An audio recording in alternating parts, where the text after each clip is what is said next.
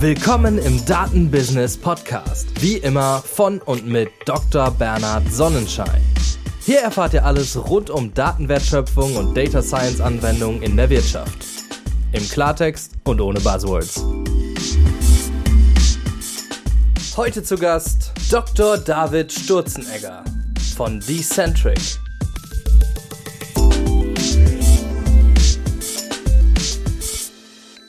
Hallo David. Hi Bernhard.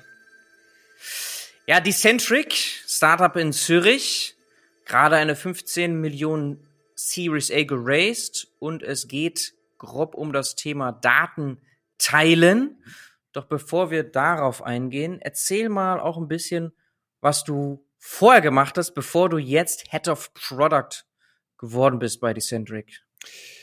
Ja, ähm, Bernhard, ich äh, bin ja in Zürich ähm, geboren und aufgewachsen ähm, und entsprechend ganz konsequent äh, auch hier studiert an der ETH Zürich, ähm, Maschinenbau ursprünglich. Äh, das hat mich dann aber so über Regelungstechnik in Richtung ähm, Daten und Algorithmen äh, gebracht. Ähm, habe da eben das äh, von dir kurz erwähnte Doktorat gemacht und bin dann zu einer Firma gewechselt, die heißt ähm, Teralytics.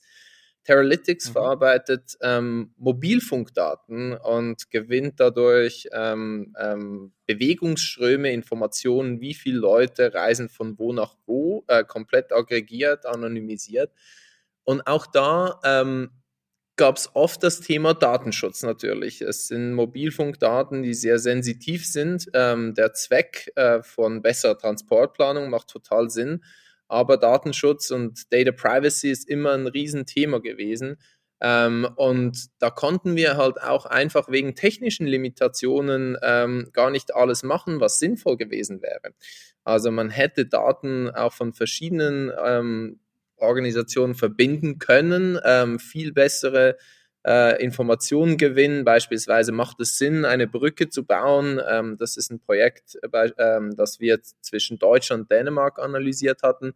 Ähm, aber da konnten wir nicht alles machen, einfach weil die Technologie gefehlt hat. Ähm, deshalb äh, haben auch dann Max und Stefan, die beiden äh, Gründer von Decentric, ähm, sind dann äh, von welche ich auch bei Teralytics kennengelernt habe. Die sind dann von Teralytics ähm, ein Jahr früher gegangen, haben da mit verschiedenen Ideen experimentiert, um genau solche Probleme zu lösen. Wie kann ich Daten sicher verbinden über mehrere Töpfe hinweg? Ähm, und ja, dann, äh, als sie die sich dann auf eine Idee geeinigt hatten, ähm, bin ich auch dazu geschossen. Das war jetzt ähm, Herbst 2019 ähm, um genau diese Vision vorwärts zu treiben, ähm, dass man Daten sicher verbinden kann, ohne dass dabei was schiefgehen kann. Und ja, deshalb ähm, jetzt bei Decentric. Mhm. Heißt, du bist einer der ersten Mitarbeiter. Ganz genau. Ähm, ähm, also zusammen auch mit, äh, mit äh, Nick ähm, sind wir eigentlich äh, die ersten gewesen ähm, und ja mittlerweile doch auf zwei, 23 Leute angewachsen ähm, und die, du hast ja auch erwähnt, äh, Series A gerade geraced, das bedeutet auch, äh, es wird weitergehen im Wachstum. Ähm, also es ist eine sehr mhm. spannende Phase gerade für uns. Mhm. Ja, 15 Millionen ist ja auch eine Hausnummer. Das äh, kann man ganz gut dann investieren in weitere MitarbeiterInnen. Ganz genau. Ähm, das ist äh, auch der Plan. Also ähm, wir denken sicher, äh, ich würde sagen, so 40 Leute auf Ende Jahr ähm, könnte sich gut ausgehen. Aber wir wollen da natürlich auch einerseits ähm, nicht zu schüchtern sein, was äh, das Investieren angeht ähm, in neue äh, Mitarbeiterinnen und Mitarbeiter, ähm, aber gleichzeitig auch nicht äh, zu aggressiv. Also es muss auch Sinn machen. Ne? Ähm, das heißt, äh, da wird es äh, interessant sein, die richtige Mitte zu finden. Mhm, okay, jetzt wollen wir natürlich verstehen, worum geht's hier eigentlich mit dieser Wachstumsgeschichte, ja? Mhm. Erzähl mal, du hast ja die Geschichte erzählt mhm. von Teralytics, das heißt, mhm. wir können schon erahnen jetzt, worum es geht, aber noch mal ein bisschen konkreter, was macht mhm. Decentric? Mhm. Ähm, also zunächst, wir äh, machen Software as a Service. Also wir sind eine ähm, Cloud-Plattform. Ähm, was das Problem, welches wir lösen, ähm, ist das der sicheren Datenzusammenarbeit ähm, oder Data Collaboration, äh, wie wir das ähm, auf Englisch nennen. Und ähm, das geht eigentlich wie folgt. Ähm, wenn du zwei Organisationen hast, die zusammenarbeiten wollen auf Daten, und das kann aus verschiedensten Gründen Sinn machen, ähm, dann muss oft ähm, die eine Organisation der andere ihre Daten anvertrauen oder umgekehrt. Ne? Aber, oder man sucht sich eine Drittpartei, aber irgendjemand muss Daten preisgeben, muss Daten teilen. Ähm, ich mache das ein bisschen konkreter. Ähm, wenn wir jetzt zwei Unternehmen haben, die herausfinden wollen, wie viele gemeinsame Kundinnen und Kunden sie haben, ähm, mhm. dann müssen sie genau sowas machen. Also entweder teilt das eine Unternehmen dem anderen ähm, die Liste oder umgekehrt oder sie suchen eine Drittpartei. Aber ähm, mindestens eines der Unternehmen muss halt diese Liste preisgeben. Und wir lösen eigentlich genau dieses Problem technologisch. Ähm, wir nutzen eine Technologie, die es möglich macht, ähm, diese Berechnung auszuführen, ohne dass die Daten jemals ähm, preisgegeben werden. Also dass rauskommt eigentlich nur das Resultat. Ähm, was reingeladen wird, ähm, ist für niemanden sichtbar. Ich kann da auch gerne noch ein bisschen im weiteren Detail darauf eingehen. Mhm. Ja, äh, du sagst so, es kann aus verschiedensten Gründen Sinn machen. Vielleicht mhm. da mal direkt nachgehakt. Mhm. Man kann sich da vorstellen, weil das versuchen ja immer wieder Unternehmen, Daten, Insights, Informationen zu teilen. Aber mhm. jetzt mal aus eurer Sicht, dass das ein euer Thema geworden ist. Mhm. Jetzt bei, bei Teralytics hast du es auch schon gesehen. Mhm. Warum ist das so wichtig? Warum ist das so wichtig, dass Unternehmen kooperieren über Daten? Mhm. Ähm, also da gibt es ganz viele ähm, Anwendungsfälle. Ich kann ähm, mal so äh, aus dem Gesundheitsbereich beginnen. Ähm, da gibt's, äh, also das war jetzt übrigens kein Case, den wir jetzt konkret ähm, ähm, behandelt haben, aber was ich so oft gehört habe, ist jetzt mit der ganzen Covid-Pandemie, dass die Spitäler jeweils ihre eigenen Erfahrungen machen mussten, was denn funktioniert und was nicht soll, äh, ab wann ähm, muss sich die Patienten an die Lungenmaschine anschließen, ab wann ähm, bringt welches, äh, welche Behandlung wie viel. Und diese Daten konnten damals nicht geteilt werden, ähm, weil eben aus total berechtigten Datenschutzgründen. Ähm, hätte man die Daten aber über verschiedenste Spitäler zusammenfassen können, dann hätte man auch viel früher statistisch signifikante Aussagen treffen können, das funktioniert und das funktioniert nicht. Ähm, und das ist so ein Beispiel, ähm, wie halt eine sichere Datenkollaboration ähm, früher zu guten Insights hätte führen können. Ähm, mhm. Weiteres Beispiel, das ist jetzt tatsächlich etwas, was wir auch ähm, konkret äh, äh, verfolgen, geht es ähm, um den Nachweis von Wirksamkeit von Medikamenten ähm, in der echten Welt, äh, sogenannte Real-World Evidence. Ähm, da werden ähm, Pharmaunternehmen ähm, auch regulatorisch sozusagen fast gezwungen zu beweisen, dass ihre Medikamente in, auch in, nicht nur in den klinischen Studien, ähm, äh, sondern auch nach der Zulassung in der echten Welt funktionieren. Dafür müssen sie aber ähm, sozusagen einerseits Ursprungsdiagnose, dann ähm, wissen, welche Patienten haben denn die Medikamentation genommen ähm, und dann die Diagnose danach haben. Und diese Daten wiederum liegen bei äh, verschiedenen ähm, Organisationen. Das kann das Spital sein, das die Diagnose stellt. Die Apotheken wissen, ähm, wer denn äh, äh, welche äh, Medikamente überhaupt gekauft hat ähm, und die Enddiagnose dann auch wieder beim Spital oder bei einer Ärztin, ähm, auf jeden Fall in verschiedenen Orten. Und wiederum äh, müssten, um diese ähm, Analysen zu machen, die Daten verbunden werden. Und zwar auf einer persönlichen Ebene. Also es kann nicht irgendwie anonymisiert werden, weil man die Daten ja verbinden muss auf ähm, personenbezogener Ebene. Ähm, und erst dann die Analysen macht, welche dann am Schluss wieder etwas Anonymes rausgeben. Und wiederum ähm, ist das äh, natürlich von einer Datenschutzperspektive heikel, ähm, weil das sehr Gesundheitsdaten, personenbezogen. Das ist ungefähr das Heikelste, was es gibt. Ähm, und da gibt es auch bisher wieder keine gute Lösung, um da ähm, Sicherheit garantieren zu können.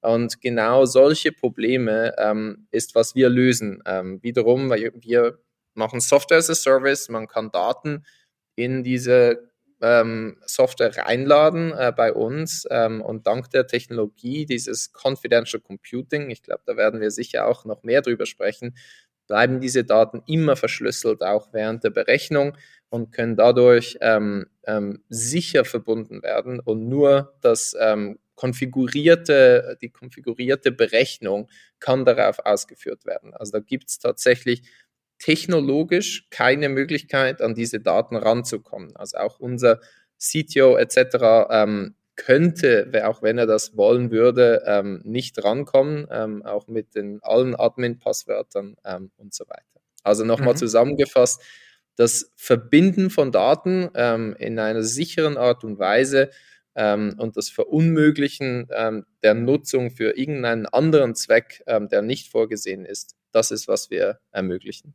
Mhm. Und wie machen das Unternehmen sonst, wenn sie über Daten kooperieren wollen?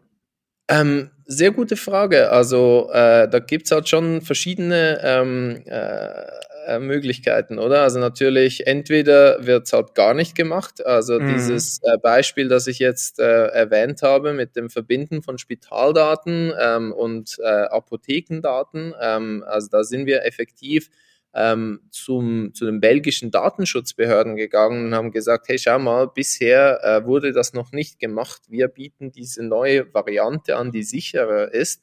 Die haben uns dadurch dann das Daumen hoch gegeben dafür. Ähm, also bisher nicht möglich, neu ähm, möglich. So, also das mhm. ist ähm, für einen Großteil der Fälle, die wir lösen wollen, ähm, sind solche, welche bisher halt nicht ähm, gemacht wurden. Ähm, ähm, mhm. Punkt. Mhm. Und hat natürlich auch damit zu tun, dass wir uns da, darauf fokussieren, äh, diese möglichst ähm, sensitiven Fälle zu ermöglichen, oder? Also wenn es jetzt darum geht, irgendwie, ähm, keine Ahnung, eine, eine Einkaufsliste auszutauschen, ähm, warum auch immer das Unternehmen machen sollten, aber dann äh, braucht es uns nicht, weil die Daten halt nicht so sensitiv sind. So. Ähm, also Option 1 ähm, wird nicht gemacht. Option 2, die Daten sind so wenig sensitiv, dass halt über E-Mail geschickt wird, kein Problem. Ähm, aber dann äh, noch viel interessanter, Option 3, es wird gemacht, aber nur mit ähm, sehr viel Zusatzaufwand. Also zuerst mal müssen Leute natürlich extrem gut die Daten anschauen, macht, sind die sensitiv, ähm, so sensitiv, dass man sie nicht teilen kann oder kann man sie vielleicht doch teilen, muss man sie so pseudonymisieren, ähm, das bedeutet halt überall versuchen, Name, Geburtsdatum und so weiter rauszulöschen, zu ersetzen irgendwie. Ähm, muss man sie teilweise voraggregieren, ähm, muss man äh, große Verträge abschließen mit NDAs und äh, auf verschiedensten Seiten. Also gibt's halt sehr viel ähm, ähm, Friction, äh, die entsteht, ähm, einfach weil man das Ganze rundherum irgendwie äh, machen muss, um trotzdem so eine Datenkollaboration zu ermöglichen. Ähm, ähm, aber das ist doch sehr aufwendig äh, und mhm. nimmt auch viel der Data Utility, der Nützlichkeit der Daten weg. Wenn du halt Sachen vorher aggregieren musst, ähm, vorher pseudonymisieren musst, dann kannst du halt vieles nicht mehr machen, ähm, das nötig ist, um die besten Insights zu finden. Ähm, und entsprechend einerseits eben viel Aufwand, andererseits weniger Nützlichkeit der Daten. Ähm, also da gibt's äh, also auch diesen Top von ähm, Fällen, wo halt, äh, wo es zwar gemacht wird, aber einfach nicht so gut, äh, nicht so einfach, wie es möglich wäre. Mhm. Okay verstanden und wir, weil du sagtest ja schon Richtung Utility oder Wert mhm. oder Grenzwert von mhm. Daten, mhm. wir wissen, die reine Datenmenge ist es nicht, sondern vor allem mhm. die Möglichkeit der Anreicherung hier, dass ich mhm. plötzlich eine ganz andere Datenquelle habe von anderen mhm. Unternehmen und dadurch immenser Wert entsteht, weil ich komplett neue Dimensionen habe in der Auswertung für die Aus für die Wertschöpfung. Das ist natürlich sehr, sehr vielversprechend und am Ende können alle gewinnen irgendwie. Ne? Also das heißt, mhm. die Unternehmen, die da kooperieren, können beide davon profitieren mhm. oder mitunter sogar die Konsumenten, Konsumentinnen, mhm. je nach Use Case. Mhm. Also das kann mhm. für, also ich meine, in dem Beispiel, das du hattest, ist es offensichtlich gut für die Patienten, Patientinnen, mhm. wenn das Ganze besser funktioniert. Das wollen wir ja, dass die Behandlung mitunter besser ist. Das heißt, da entsteht an allen Ecken und Enden potenziell Wert Mhm. Und das geht nicht nur sehr nur um die Datenmenge. Und du sagst, es ist vor allem ein technologisches Problem oder mhm. sehr wohl auch ein rechtliches, denn ich habe da schon alle Dimensionen gehört. Um mhm. ein Beispiel zu bringen, der Boris von Siemens, der auch hier im Podcast war, der MindSphere verantwortet, dieses mhm. Ökosystem von Siemens, meinte eher kritisch, nee, also so Richtung technologischer Lösungen. Klar kann man nachdenken, was es da gerade so gibt von ähm, Zero Knowledge Proofs und mhm. Homomorphic Encryption und so, also verschiedenste auch Forschungsarbeiten ähm, dazu. Aber er sieht eher das Rechtliche als Problem, also dass man möglichst das skalierbar machen muss, dass wenn jetzt Daten geteilt sind, du sofort bam, ein Contract hast, vielleicht ein Smart Contract, whatever. Also, mhm. dass du das halt möglichst skalierbar machst, also dass das mhm. der größte Bottleneck ist. Siehst du das anders? Ähm, nee, also ich glaube, das ist ein sehr wichtiger Punkt sogar. Ähm, ich glaube, insbesondere wenn es, äh, also man hat ja immer die zwei Kategorien. Einerseits die personenbezogenen Daten ähm, und da kommt dann natürlich auch äh, GDPR, ähm, insbesondere in Europa zum Spiel, ähm, oder die nicht personenbezogenen ähm, Daten.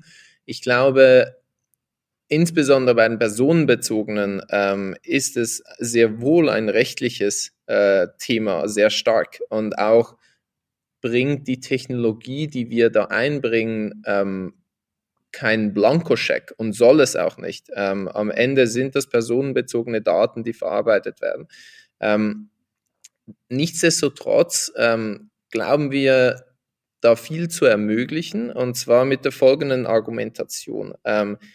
Ähm, wenn man die Legalität von Datenverarbeitung anschaut, geht es auch immer darum, ähm, die Data Subjects, also die Personen, von denen die Daten stammen, ähm, zu schützen. Ähm, und man darf nur etwas machen, wenn da ein hinreichend, ausreichender äh, Schutz besteht. Ähm, und das ist eigentlich, ähm, was wir ermöglichen. Äh, wir ermöglichen das Nutzen von Daten ähm, in einem sehr geschützten Rahmen. wir ermöglichen, dass man Daten bereitstellt ähm, in diese sichere Box, die äh, die Centric ist, ähm, für vorkonfigurierte Berechnungen. Also man kann Daten jetzt teilen für nur einen bestimmten Zweck, für zum Beispiel das Berechnen von wie viel gemeinsame Kundinnen und Kunden haben wir.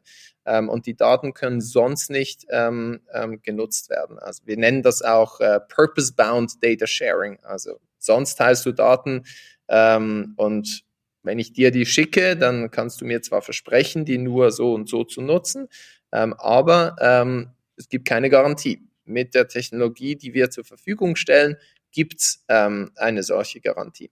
Ähm, ich bin jetzt ein bisschen abgewichen. Äh, zurück zum Rechtlichen. Ähm, man kann also so sehr genau Privacy by Design implementieren. Man kann sehr genau sagen, ähm, was denn mit Daten passieren kann und was nicht. Und das gibt ein sehr starken zusätzlichen Sicherheitsfaktor, ähm, welche äh, gewisse Datenprozessierungen plötzlich ermöglichen, die zuvor nicht möglich waren. Einfach weil es so viel sicherer ist und so viel besser die ähm, Privatsphäre von ähm, den Einzelpersonen ähm, garantiert, äh, welche in, in, diesen Datensätzen vorkommen. Ähm, das heißt, ähm, um zurückzukommen auf, die, auf den rechtlichen Aspekt,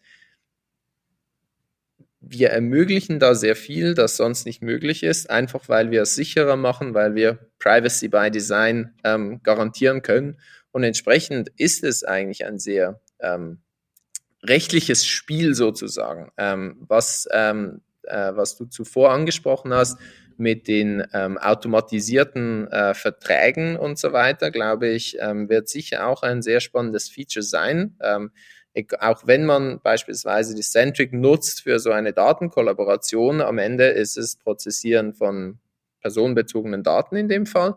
Das heißt, man muss auch zum Beispiel ein Data Protection Impact Assessment machen und halt schauen, okay, ähm, was sind denn die Risiken ähm, in dem äh, ganz in der ganzen Berechnung? Und da kann man auch Sachen automatisiert ähm, erstellen. Ähm, wir wissen das auch von anderen Firmen, die in ähnlichen Bereichen tätig sind, dass sie das machen. Also ich glaube, das ist, ähm, da kann man schon gewisse auch rechtliche Prozesse ähm, in der Datenverarbeitung ähm, automatisieren. Also ich glaube, es ist sehr wohl ein rechtliches Spiel, ein rechtliches Thema ähm, und wir hoffen da auch viel zu ähm, ermöglichen. Mhm. Aber ihr seid jetzt kein Legal Tag Unternehmen, ihr habt wahrscheinlich nee. auch keine Legal Abteilung oder so.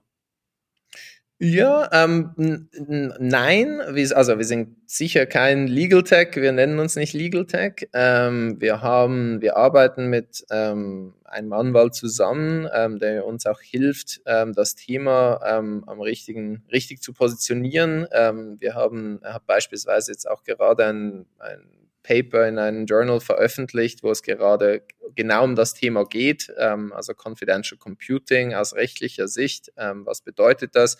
äh, anhand eines Beispiels um, um Gesundheitsdaten. Ähm, also es ist sehr wohl ein Thema, mit dem wir uns beschäftigen, ähm, haben jetzt aber äh, keine große Legal-Abteilung ähm, noch nicht. Mhm, okay.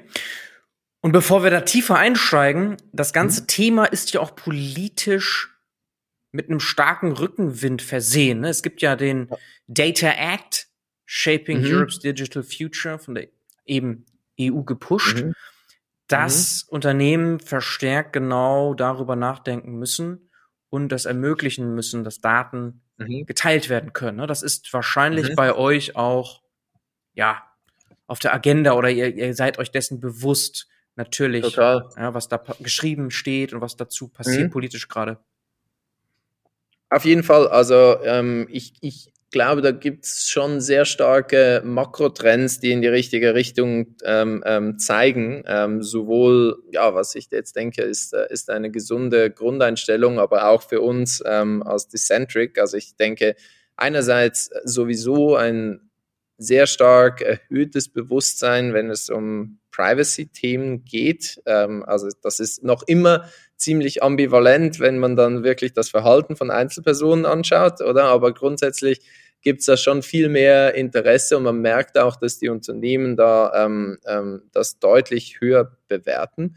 Politisch gesehen, ähm, wie du schon angesprochen hast, ähm, glaube ich, ähm, ist insbesondere in der EU, äh, welche ja mit äh, den Datenschutzthemen sehr stark ähm, vorgeprescht ist und da auch ein sozusagen den Goldstandard gesetzt hat, ähm, ist jetzt halt mehr im Fokus. Gut, die Daten sind jetzt sicherer. Ähm, ähm, wie können wir aber trotzdem die Datennutzung ähm, ähm sinnvoll regulieren, dass die auch gemacht werden kann?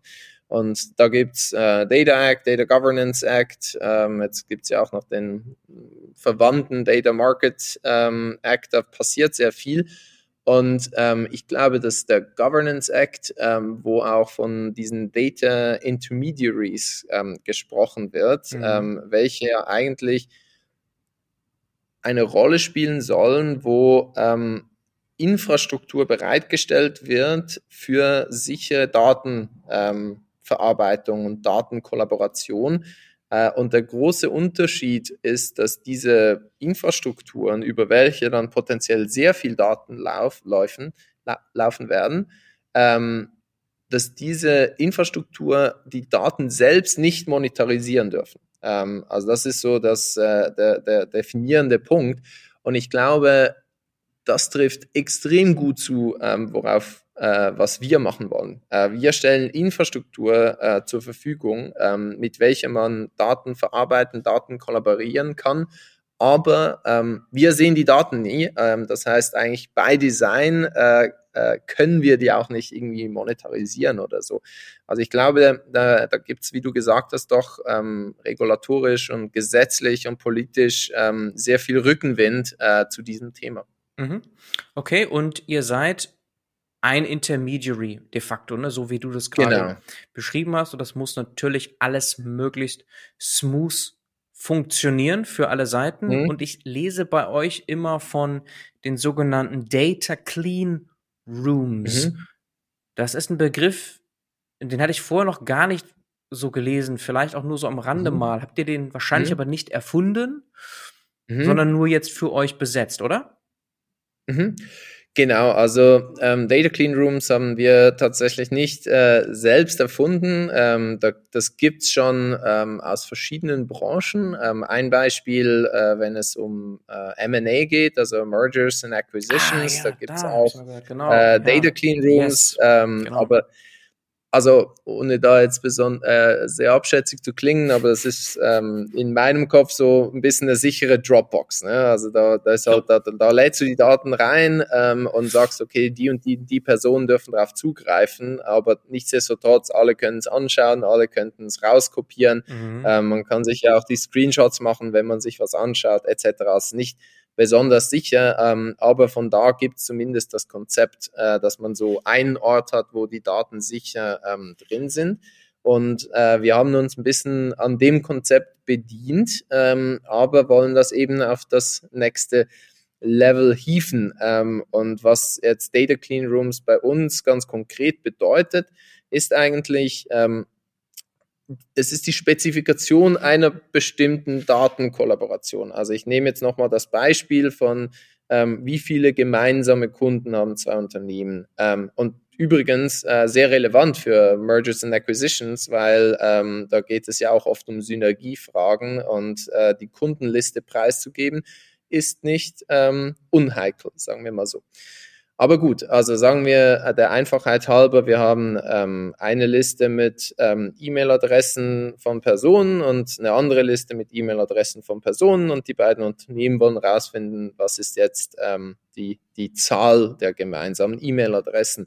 Und jetzt in einem Decentric Data Clean Room, ähm, den würde man konfigurieren, indem man sagt, okay, ähm, Unternehmen 1 nimmt teil, Unternehmen 2 nimmt teil. Ähm, Unternehmen 1 soll bitte ähm, Daten reinladen. Ähm, also man definiert dann eine sogenannte Table.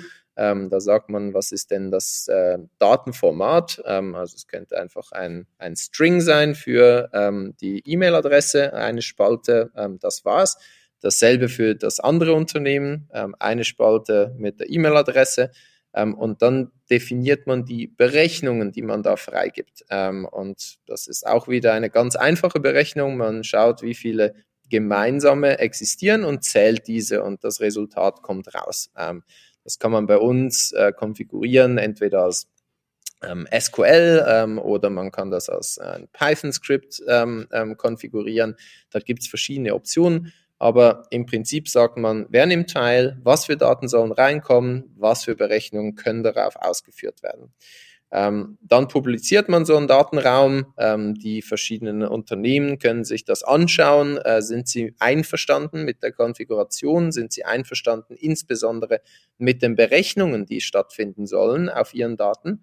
Und wenn ja, ähm, dann laden sie die Daten in den Datenraum rein. Ähm, und ja, dann können sie äh, so berechnet werden. Das Resultat kommt raus und wiederum wir als Decentric stellen sicher, dass die Daten, die reingeladen werden, niemals ähm, angeschaut werden können. Ähm, nur das Resultat der Berechnung, ähm, welche man da definiert hat, ähm, kann rauskommen. Mhm. Ähm, also es ist also, also, relativ eine generische Möglichkeit, Datenkollaboration zu machen. Und für uns ist so ein Data Clean Room ähm, eine Konfiguration von so einer Datenkollaboration. Mhm. Und da können aber auch mehr als Macht das Sinn? ja können aber auch mehr als zwei hm. Unternehmen dran teilnehmen, oder? Total. Ähm, also das können äh, natürlich, ähm, ich nehme immer dieses sehr einfache Beispiel, damit es äh, die Konzepte einfach zu erklären sind, aber da können auch ähm, sehr gut Hunderte von Unternehmen mhm. teilnehmen, mhm. ähm, wenn die ähm, die Daten da reingeben wollen. Mhm.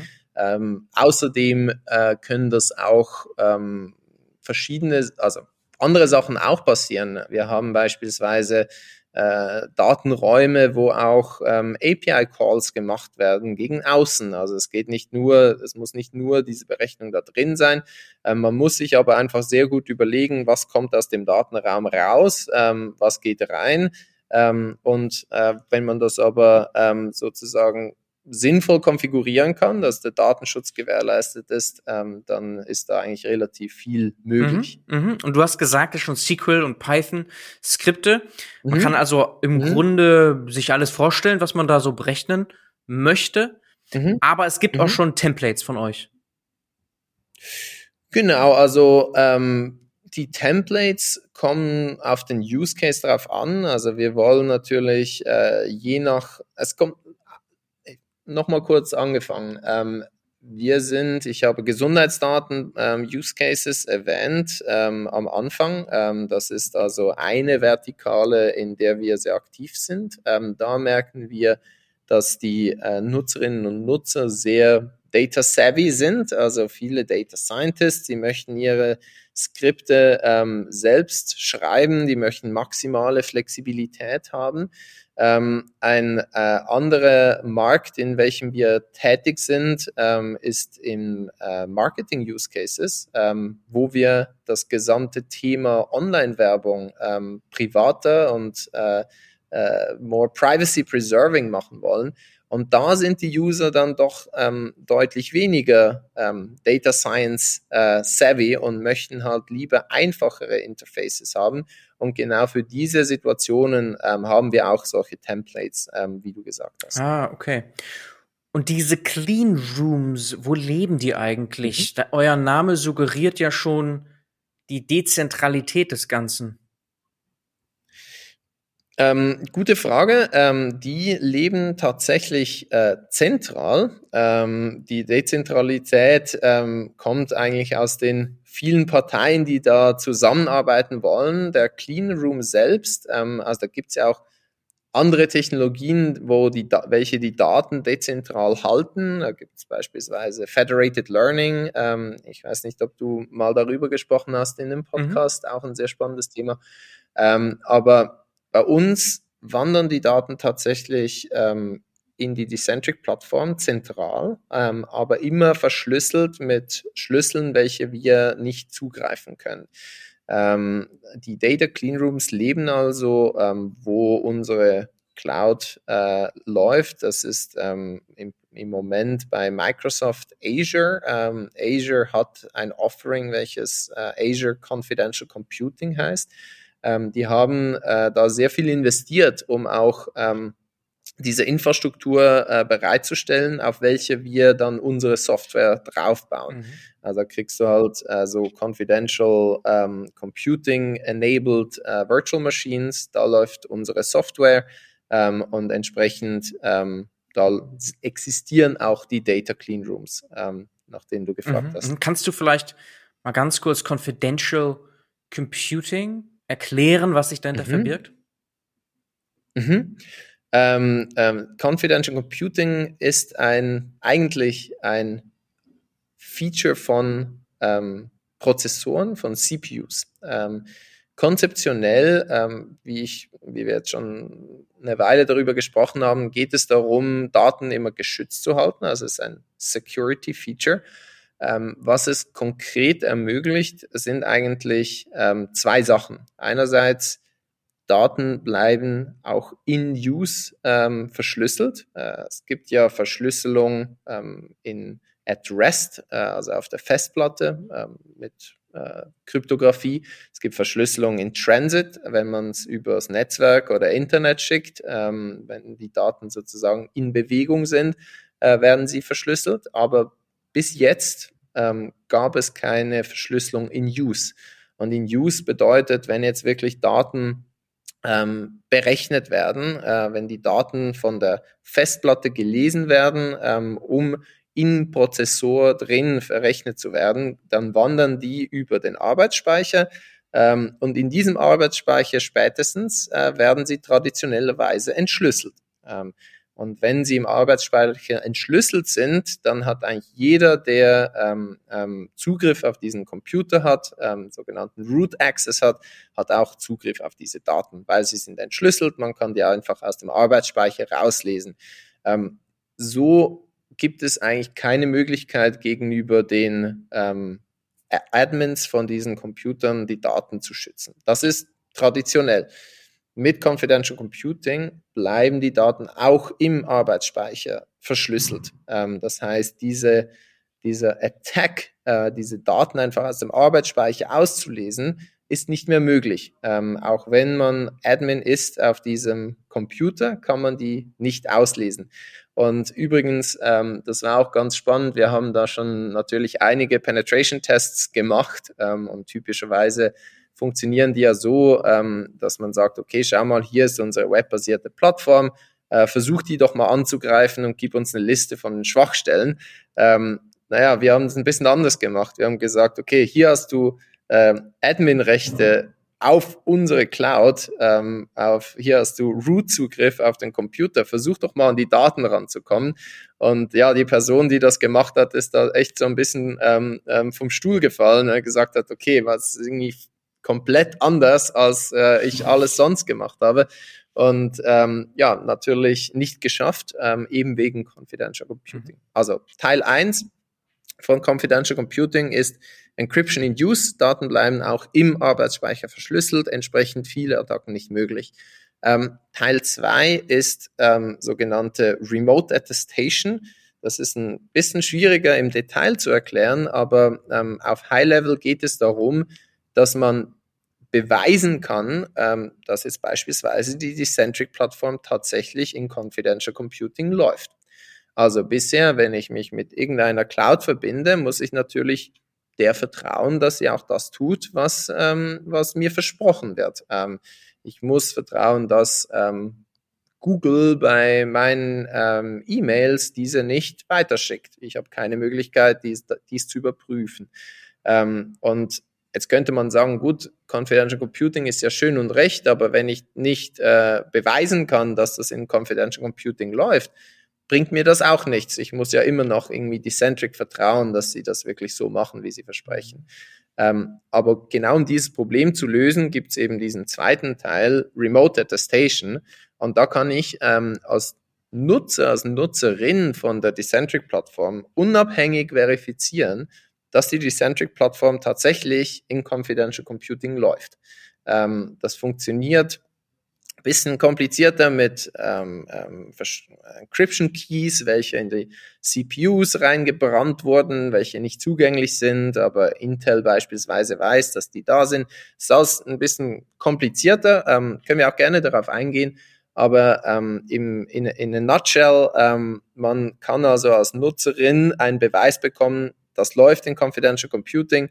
Man kann sogar einen Beweis bekommen, was für Software da drin läuft. Ähm, und so eigentlich äh, muss man Decentric nicht mehr vertrauen, wenn es ähm, um Datenverarbeitung geht. Und das ist eigentlich das Ziel, das wir wollten. Also Confidential Computing macht Encryption in Use und Remote Attestation, ähm, das ist eigentlich, was mhm. das ermöglicht. Und das wiederum auf der Infrastruktur von Azure, was ihr dann nutzt, Hätte auch GCP, AWS sein können, aber ist aus historischen Gründen jetzt für euch hm? Azure geworden? Ähm, momentan, momentan äh, tatsächlich äh, nicht. Ähm, also da musste Azure auch effektiv ein gewisses Investment machen, um diese Technologie so ähm, zur Verfügung zu stellen, dass sie genutzt werden kann als Cloud-Infrastruktur. Also mhm ähm, sowohl Amazon als auch GCP haben ähm, verwandte Konzepte von Confidential Computing, ähm, aber nicht ähm,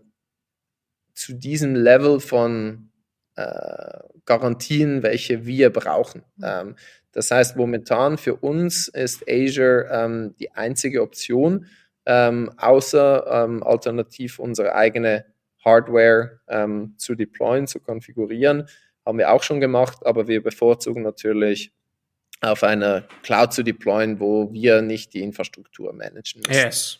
Ah, krass, dass äh, Azure so einen zeitlichen Vorsprung hat. Die anderen werden nachziehen. Das sieht man ja immer bei allen Services, dass die sich battlen. Aber das interessant. Genau. Das ist natürlich hochspannend, okay. Nee, also es ist echt, ähm, ähm, es gibt da schon auch verschiedene, äh, verschiedene Ansätze. Also Google beispielsweise ähm, macht auch dieses Encryption in Use, ähm, aber ohne dem Thema Remote Attestation ähm, und nennen das äh, Confidential Computing. Ähm, ähm, bei Amazon, die haben ihr eigenes System gebaut, ähm, um eigentlich beides ähm, ähm, zu ermöglichen, äh, beziehungsweise sie machen keine ähm, Verschlüsselung der Daten, aber eine andere Art, diese zu schützen.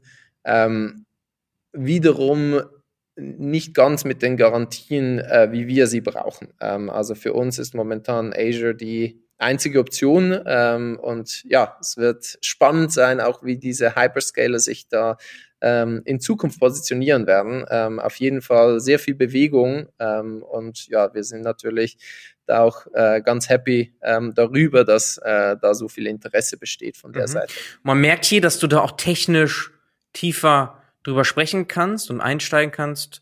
Aber es ist ja nicht deine Kernaufgabe als Head of Product, sondern mhm. eher das große Ganze, nehme ich an, zu sehen. Kannst du das uns mal genauer erklären, was du denn machst jetzt bei Decentric als Head of Product? ja, das, äh, äh, das äh, könnte länger dauern, ähm, weil natürlich ähm, ähm, am Ende des Tages sehr viel äh, Verschiedenes anfällt. Ja. Ähm, aber mal ganz high-level betrachtet, ähm, was ich mir überlege, sind ähm, natürlich, was sind Probleme in der echten Welt, äh, welche Unternehmen haben und wie können wir diese lösen. Probleme natürlich im Data Collaboration ähm, Bereich, äh, weil das halt so das Subset ist, ähm, was wir lösen wollen. Und da versuche ich mich halt echt jeden Tag Gedanken zu machen, ähm, ja, was sind die Probleme, wie können wir diese lösen ähm, und natürlich auch, ähm, was wäre dann der Markt dafür. Also das ist so mal ganz high-level gesprochen, ähm, worüber ähm, ich mir äh, Gedanken mache. Aber natürlich nicht äh, jede Stunde am Tag. Man muss das dann irgendwann auch umsetzen. Ähm, und äh, da gibt es natürlich von ähm, ganz äh, äh, Detailüberlegungen, wie ähm, soll das jetzt genau ausschauen, wie, äh, wie ist denn da eine gute User Experience ähm, etc. Ähm, zu Fragen von ähm, rechtlichen Aspekten, also wie zuvor gesagt, äh, was bedeutet das, wenn wir ähm, persönliche Daten in Confidential Computing verrechnen, was ermöglicht das, was zuvor ähm, nicht möglich war, eben dadurch, dass wir Privacy garantieren können.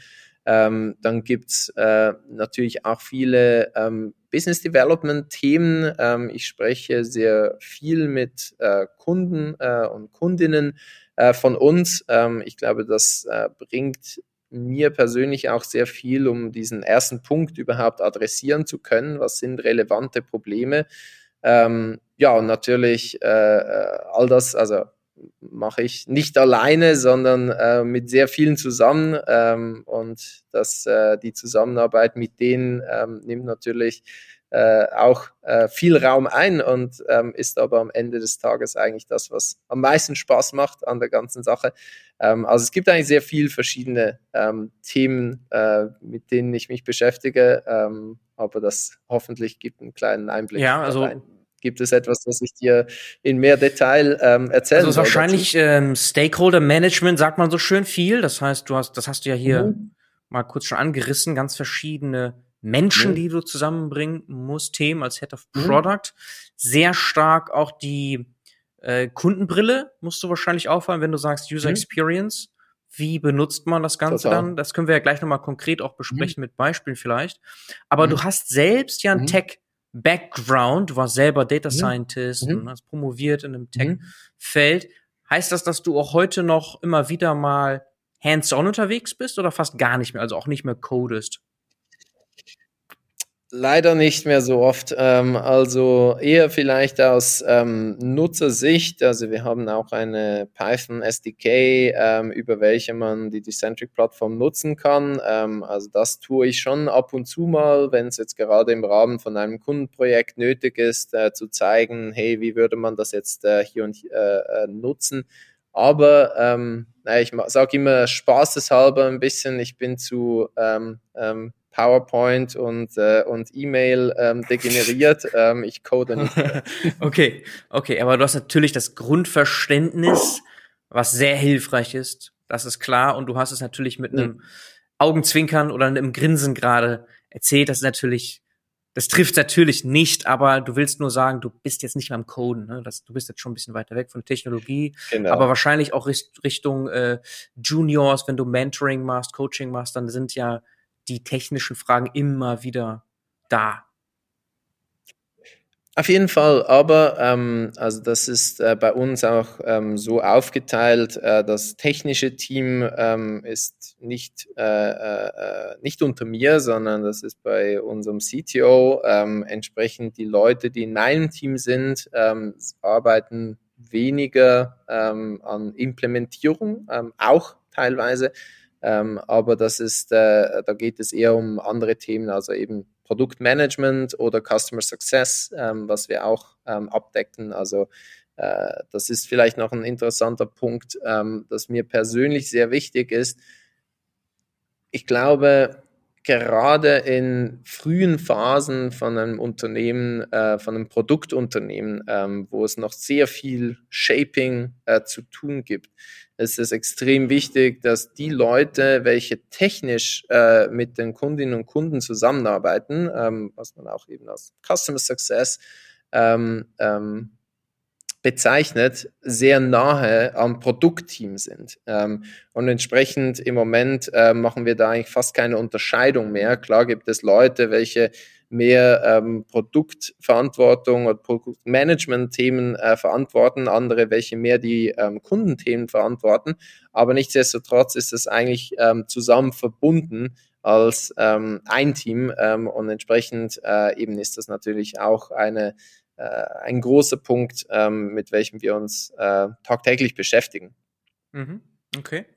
Sehr cool. Das heißt, du bist ja eigentlich der perfekte Gesprächspartner hier auch, um diese Customer Journey mal so ein bisschen zu beschreiben oder die Experience mhm. mehr, die mhm. Journey Experience in eurer Softwarelösung. Und du hast ja mhm. Beispiele schon gebracht. Marketing mhm. hast du zum Beispiel auch erwähnt. Mhm. Wie muss ich mir das konkret jetzt vorstellen, wenn ich eine eine Brand bin und mhm. meine Marketingaktivitäten verbessern möchte, indem ich mit mhm. anderen zusammenarbeite. Was, wie meine ich das? Mhm. Da muss ich dann schon, also kann ich zum Beispiel auch Kooperationspartner finden über mhm. euch und Ideen erhalten oder sollte ich idealerweise schon potenzielle Partner haben und dann mhm. gemeinsam zu euch kommen und so? Mhm. Wie muss ich mir das konkret vorstellen?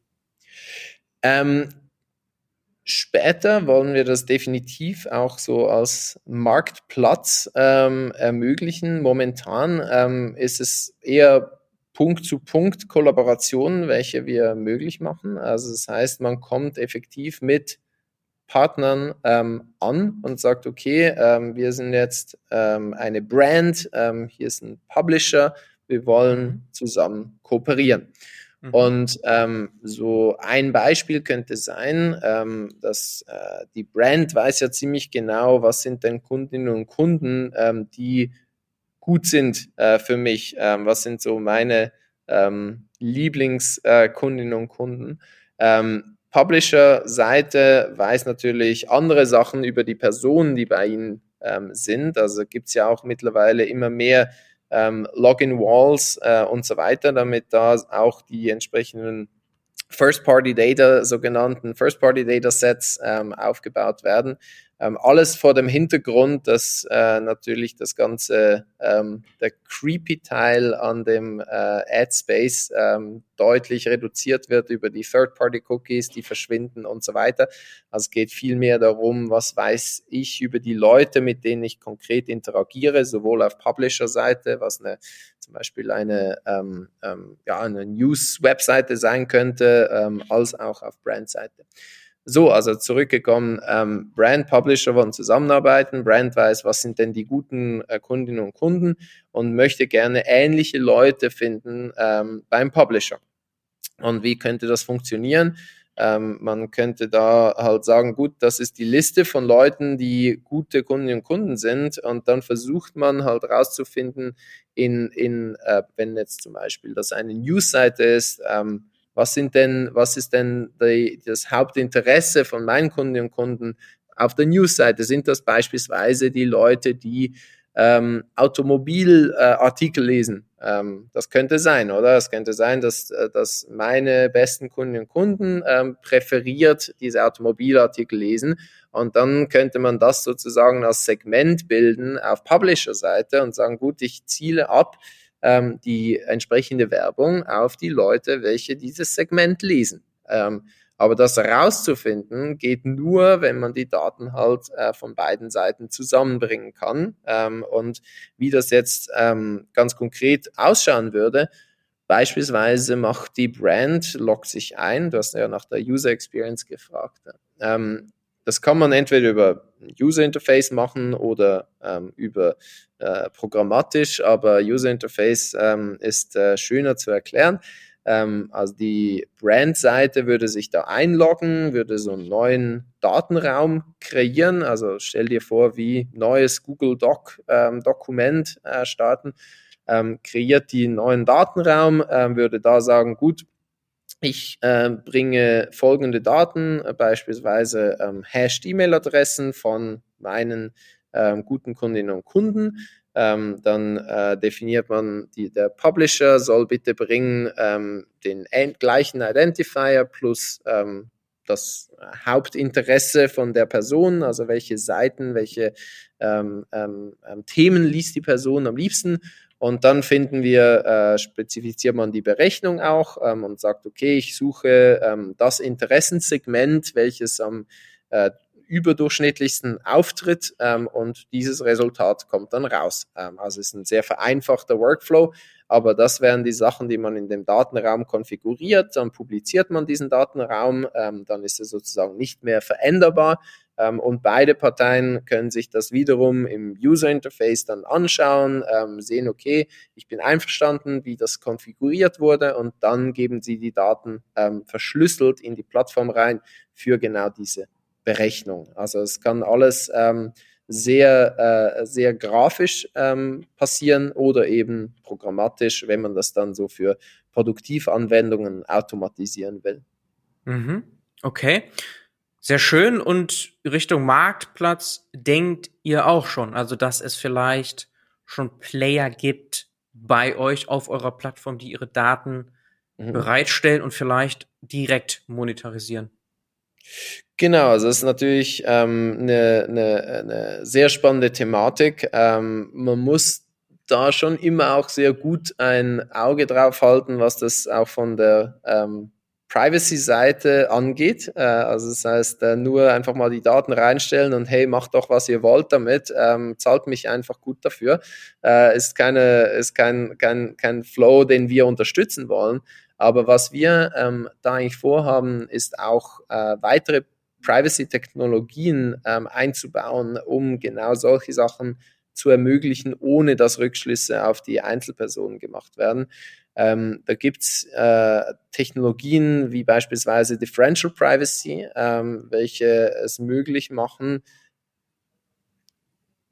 Abfragen, also SQL-Queries konkret ähm, auf Datensets zuzulassen, ähm, ohne dass man diese, diese SQL-Queries nochmal anschaut, ähm, aber gleichzeitig zu garantieren, dass äh, was auch immer rauskommt, nicht genutzt werden kann, um ähm, Rückschlüsse auf Einzelpersonen im Input-Datenset zu machen.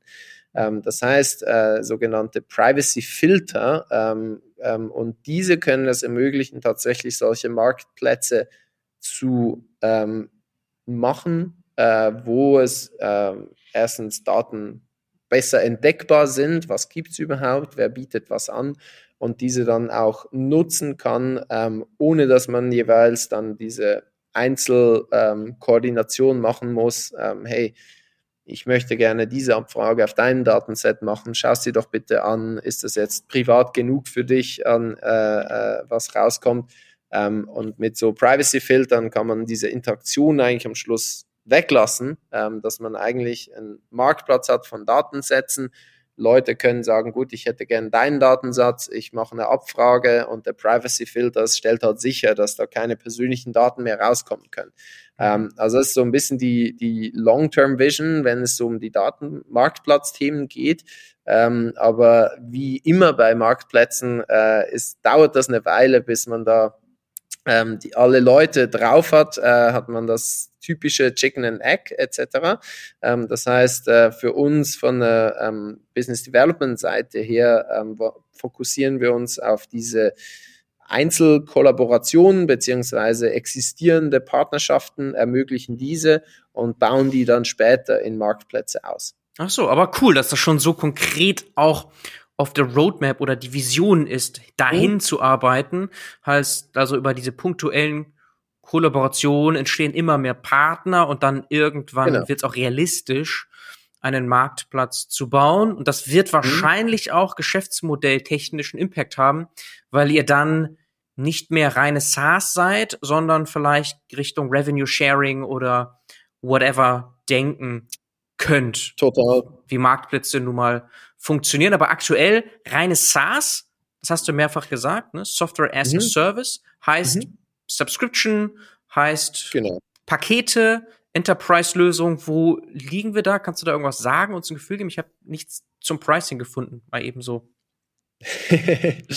naja, ähm, das äh, ist auch bewusst so. Ähm, grundsätzlich ähm, ist so Hausnummer, da, die wir anvisieren für Enterprise, also Großunternehmen, ungefähr 100.000 pro Jahr. Ähm, mhm. Aber was das jetzt konkret äh, für die einzelnen Use Cases bedeutet, ähm, gibt es natürlich auch gewisse Flexibilität. Ähm, das heißt, äh, wenn man da mit einer kleinen Sache startet, ähm, fangen wir auch kleiner an, ähm, aber mit dem Ziel, das dann immer einen Case zu bauen ähm, für solche Größenordnungen. Mhm. Okay.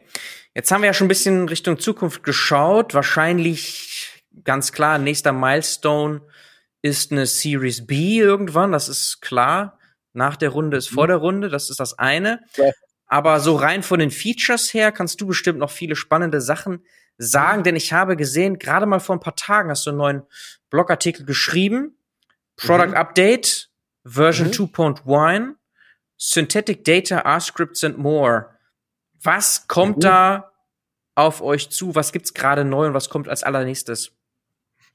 Hm, also was gerade neu ähm, gekommen ist, sind, äh, ist die Möglichkeit, wie du gesagt hast, einerseits die ähm, R-Scripting äh, Language ähm, zu nutzen, äh, was für besonders bei Statistiker, Statistikerinnen ähm, eine sehr beliebte Sprache ist. Mhm. Ähm, zu, als nächstes äh, was wir auch ähm, jetzt gerade released haben, ist die Möglichkeit, synthetische Daten zu generieren. Das ist ein sehr spannendes Thema für sich selbst. Ähm, das geht eigentlich ganz kurz gesagt darum, man nimmt ein Datenset, man generiert eine Kopie davon, die ähnlich ist, aber trotzdem keine der ursprünglichen Datenpunkte beinhaltet. Ähm, und da gibt's dann natürlich wieder die typischen Privacy-Utility-Trade-offs etc. Aber grundsätzlich geht es um eine ähnliche Kopie, die aber private ist. Ähm, wieso machen wir das? Äh, da gibt es übrigens auch Firmen, die sich ganz nur darauf spezialisieren. Für uns ist wichtig, dass man, ähm, bevor man in diesem Workflow, den ich zuvor gesagt habe, ähm, genau das Skript spezifiziert, welches man auf den Daten ausführen will, möchte man vielleicht auch ein bisschen experimentieren können und Prototypen äh, bauen können von den Scripts. Einfach, das ist einfach der Workflow, wie ähm, Data Scientists äh, den heute machen. Die nehmen die Daten und spielen dann zuerst mal rum. Ähm, und um so etwas zu ermöglichen, bauen wir ähm, die Möglichkeit von synthetischen Datengenerierung ein, ähm, damit man diese synthetischen Daten dann nutzen kann, ähm, um rumzuspielen, dann aber am Schluss das Resultat auf den Rohdaten ausführen kann für die höchste Genauigkeit. Ähm, also natürlich können wir das nicht ermöglichen, auf den Rohdaten rumzuspielen. Das ist ja eigentlich, was wir ähm, ähm, schützen wollen. Ähm, aber mit den synthetischen Daten kann man da Prototypen bauen ähm, und experimentieren und dann das finale Skript laufen lassen. Also das ist, ähm, was wir jetzt gerade released haben. Ähm, die Reise so in den nächsten Monaten geht hin zu mehr Interaktivität. Ähm, bisher habe ich immer bei den Workflows beschrieben, wie ähm, statisch äh, diese sind. Also das heißt, man definiert genau, das sind die äh, Daten, die rein sollen, das ist die Berechnung und danach kann das nicht mehr geändert werden. Ähm, wir wollen jetzt aber mehr ähm, Interaktivität einbauen, auch basierend von vielem Kundenfeedback, dass man beispielsweise sagen kann, ich möchte jetzt in diesen Datenraum eine weitere Berechnung einfügen. Ähm, geht natürlich äh, nur, wenn alle dem zustimmen. Ähm, das heißt, alle betroffenen äh, äh, Personen und Unternehmen, welche ähm, da drin sind, äh, müssen zustimmen, dass diese neue Berechnung hinzugefügt wird. Sonst geht das nicht. Aber diese Art von Interaktivität wurde sehr viel nachgefragt, weil halt dann oft doch noch eine Zusatzanalyse gemacht werden will. Ähm, und das ist, was wir ähm, jetzt ganz im Moment bauen. Mhm. Ähm, bisschen weiter rausgezoomt ähm, geht eigentlich die Richtung in äh, einerseits diese Privacy Filter, ähm, die ich zuvor schon angetönt habe, also Differential Privacy und K-Anonymity sind da so zwei Schlagwörter, ähm, um eigentlich zu ermöglichen, unser Ziel ist eigentlich folgendes, oder? Ähm, wenn ich Daten habe, möchte ich die einfach in Decentric hochladen können und dann sicher sein, dass ähm, nichts Schlechtes damit passieren kann. Also insbesondere bei personenbezogenen Daten, dass dann keine Rückschlüsse auf Einzelpersonen gezogen werden können.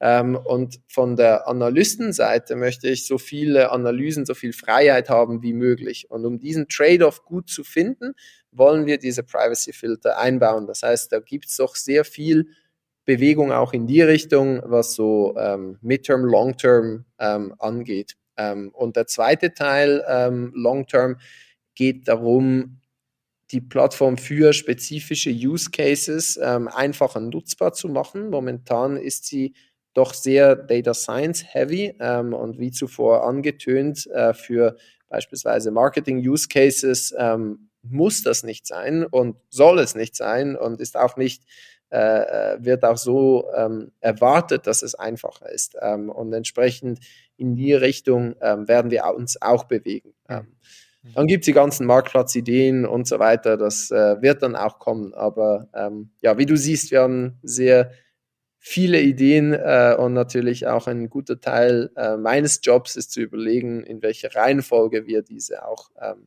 adressieren. Mhm, mhm. Fokus behalten, Execution, Execution, Execution.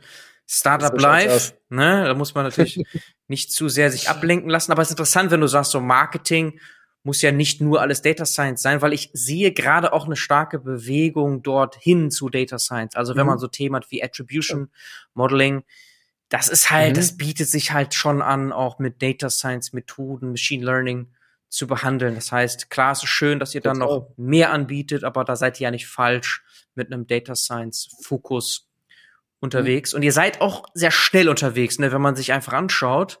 Version 2.0 hast du announced, auch in einem Blogartikel, gerade mal im März, April 2.1. Mhm. Das heißt, mhm. ja, das ist schon High Speed natürlich. Also im nächsten Monat 2.2, im Mai oder wie sieht das aus? Ja, wir wollen also so vier bis sechs Wochen ähm, bis sechs wollen Wochen. wir im Moment so unsere, unsere Release-Cycles machen. Okay. Ähm, das, das, ist schnell. Äh, hat natürlich ja, ähm, ähm, geht auch schneller, ähm, aber ist, klar, es ist halt ein Trade-off ähm, von einerseits Release an sich macht einen gewissen Overhead. Ähm, du musst sehr viel testen. Ja. Ähm, wenn du das äh, vielleicht nur ähm, halb so schnell machst, halb so oft machst, dann musst du vielleicht nur halb so oft testen. Gleichzeitig, ähm, ähm, naja, Release bringt die Features schneller zum Markt, äh, macht natürlich Sinn. Ähm, und andererseits auch muss, müssen die Sachen wirklich genutzt werden. Und da ist es doch, merken wir, sehr nütz, hilfreich, ähm, das inkrementeller zu machen. Mhm. Ähm, also 2.0 war ein sehr großes Update ähm, und hat uns äh, entsprechend natürlich auch viel Aufwand gekostet, das richtig durchzutesten, während jetzt 2.1 ähm, eher ein inkrementelleres Update war und entsprechend, ähm, naja, ging auch viel weniger, ähm, passierte auch viel weniger, dass wir nicht, dass wir nicht erwartet hatten. So. Hm. Ähm, also vier bis sechs Wochen ist im Moment eigentlich ein guter Rhythmus für uns. Mhm, okay. Also 2.0 war zum Beispiel, dass Python und SQL bei euch genau. äh, ermöglicht wurde. Jetzt R und synthetische Daten und dann das Interaktive. Wäre das schon etwas für 2.2 oder ist das auch schon weiter rausgezoomt gewesen? Nee, das, äh, das ist schon 2.2. Also das okay. hoffen wir ähm, auch im äh, Verlauf vom Mai ähm, releasen zu können. Mhm. Ähm, da gibt's doch noch äh, viel Arbeit. Ähm, ist auch eine größere, äh, größere Geschichte, so under the hood, was man jetzt äh, von außen vielleicht nicht erwarten würde. Mhm.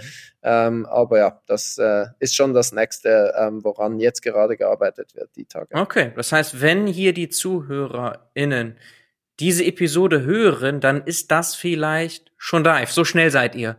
Oder so langsam sind wir. Und es dauert immer etwas, bis die Podcasts dann auch mal online sind. Also das ist natürlich cool. Das können wir auch verlinken dann. Sehr gerne in den mhm. Show Notes. Kann sich sehr, jeder nochmal, jede sich anschauen. Ähm, und ganz weit rausgezoomt, mal so ein bisschen provokativ nachgefragt, so ein Exit-Kanal, ist das dann naheliegenderweise Microsoft oder Woran darf man da denken?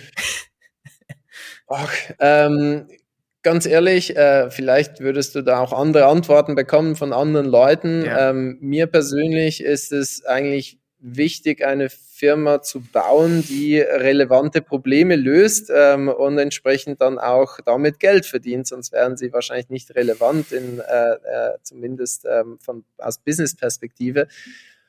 Ob und wie es zum Exit kommt, ähm, ist für mich persönlich jetzt sekundär. Ähm, vielleicht müsstest du da mal unseren äh, CEO interviewen ähm, und äh, äh, seine Perspektive bekommen. Mir ist es einfach wichtig, dass wir ähm, sinnvolle, äh, relevante Probleme lösen und darauf eine erfolgreiche Firma bauen können. Und ob und wie es dann äh, mit der Firma weitergeht, naja, ist dann für mich mal sekundär. Okay, das sind aber sehr gute Abschlussworte, David.